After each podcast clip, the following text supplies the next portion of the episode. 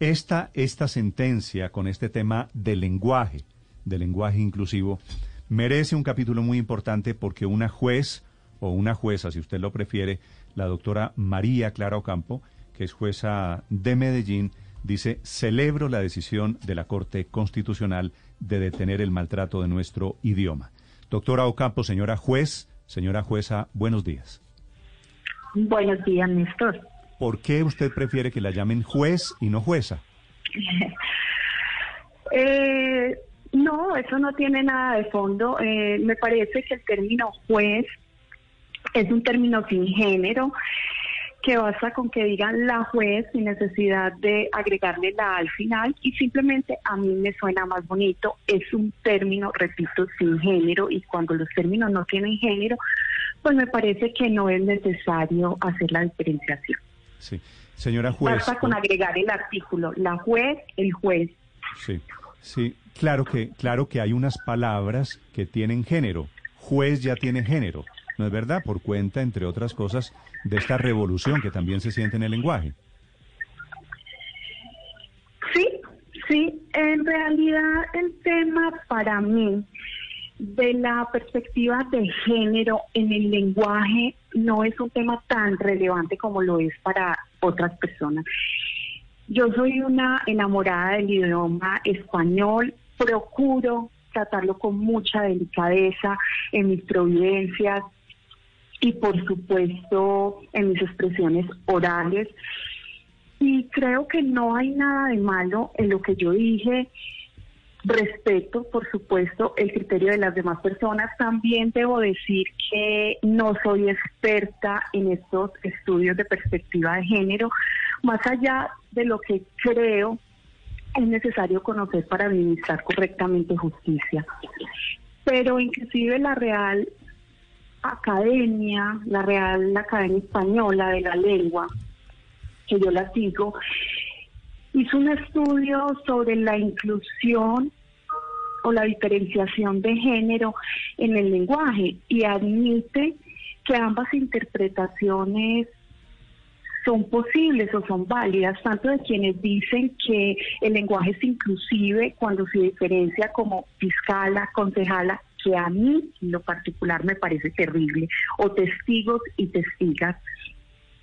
Como también que cuando las palabras no tienen género o cuando se utilizan artículos en plural, como los jueces, los colombianos, pues están incluyendo a las mujeres.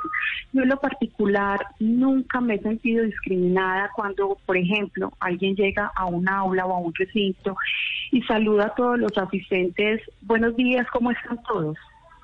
No, para mí la diferenciación de género o la no discriminación de las mujeres es un asunto que va mucho más allá del lenguaje. Y créanme que yo he sido víctima, desafortunadamente, en mi trayecto profesional de discriminación de género, pero no ha sido precisamente por el lenguaje. Sí, doctora Ocampo, ah, usted habrá escuchado eh, la discusión mil veces alrededor de cómo también el lenguaje es un rezago de una cultura patriarcal que privilegia la posición de los hombres, que es una mirada de género y que el lenguaje es resultado de eso, de, cierto nivel de, machismo histórico. ¿Usted por qué lo ve tan diferente? Eh, vuelvo y te repito, Néstor, porque yo que he sido inclusive, vuelvo y repito, y hasta hace poco me di cuenta, porque en realidad resultado de esa cultura patriarcal o machista hasta hace poco me di cuenta que efectivamente yo he sido víctima de discriminación por mi género, pero nunca ha sido por cuestión del lenguaje, porque te repito, yo nunca me he sentido discriminada cuando llego a un lugar eh, en el que hay muchas personas, hombres y mujeres, y saludan a todos saludan a todos, es decir, en masculino. Y vuelvo y repito, la Real Academia Española de la Lengua ha dicho, eso se entiende como un lenguaje inclusive inclusivo, perdón, y así lo he entendido yo toda mi vida. Mm. He sentido discriminación, sí, por otros aspectos muy puntuales, más prácticos. Es lo que yo llamo, inclusive lo dije en el trino, que nunca pensé que fuera a generar tanta controversia. Eh, perspectiva de género, pero material, real. Permitamos a las mujeres que accedan a, a los cargos públicos en igualdad de condiciones que los hombres, por ejemplo. Mm. Tomemos decisiones como lo hizo la Corte Constitucional en la T344 que estamos de la que estamos hablando en este momento, que diferencien la situación de un hombre y una mujer, pero en el caso particular. Y también soy una convencida que habrá situaciones en las que hay que diferenciar también el caso particular del hombre y tomar decisiones que lo favorezcan si es que hay un desequilibrio. Doctora, doctora Ocampo, cuando usted dice, con todas estas salvedades sobre el lenguaje, pero dice, busquemos la igualdad de género material, ¿a qué se refiere, por ejemplo? Por ejemplo, a dejar de discriminar las mujeres por su aspecto físico, a dejar de dudar de sus capacidades por su aspecto físico, eh, a permitir que accedan a los cargos públicos en igualdad de condiciones que los hombres. A esos, a esos aspectos muy puntuales y en los que creo sí hay que trabajar todavía muchísimo. Inclusive, eh, pues eh, llama la atención, por ejemplo, que en la sala civil de la Corte Suprema de Justicia hasta el momento no haya ni una sola mujer y que esté conformada en su mayoría por hombres. Aspectos como eso. Llama la atención también, por ejemplo, eh, que las listas de elegibles a través del concurso de méritos sea aproximadamente un 40% las mujeres que encabezan las listas. Estamos demostrando que tenemos capacidades suficientes, pero a la hora de acceder a cargos públicos que no son por concurso de méritos, pues tenemos desventaja. Solo por citar algún aspecto. Mm. Porque el tema da para, o sea, es, el tema da para toda una jornada y vuelvo y repito, mal haría yo en decir que soy experta en este tema cuando no lo soy y, soy ni soy una banderada de la causa. Y aquí todas las opiniones valen, solo que la suya es muy importante después de este fallo de esta decisión de la sorpresiva de la Corte Constitucional. La última pregunta para la juez Ocampo, ¿se la quiere hacer? Yo quiero hacer, una, clara, hacer una claridad porque escuché a alguien de la mesa de trabajo diciendo, bueno, es que la Corte no tenía que hacer esta acotación previa. En realidad, eso es cierto.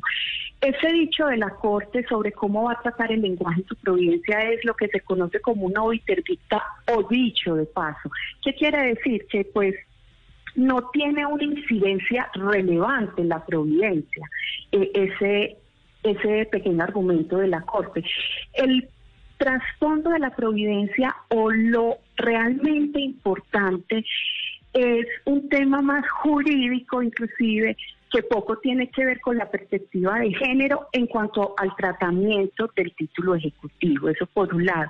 Y por el otro, pues sí vale la pena destacar la decisión que toma la Corte aplicando perspectiva de género. Eso es la perspectiva de género, pero material. Y a través de una decisión que se ajusta perfectamente al ordenamiento jurídico, da un trato especial a una mujer que venía siendo víctima de violencia de género. Eso es de lo que yo creo que de verdad debemos reparar de la provincia. Señora, señora juez, la última pregunta se la quiere hacer una feminista que es la corresponsal de Blue Radio en Londres, si, si me permite la aclaración. Silvia. Jueza, sí, le pregunto desde Londres, pero no quiero hablarle desde la perspectiva de género, sino que desde la perspectiva del idioma.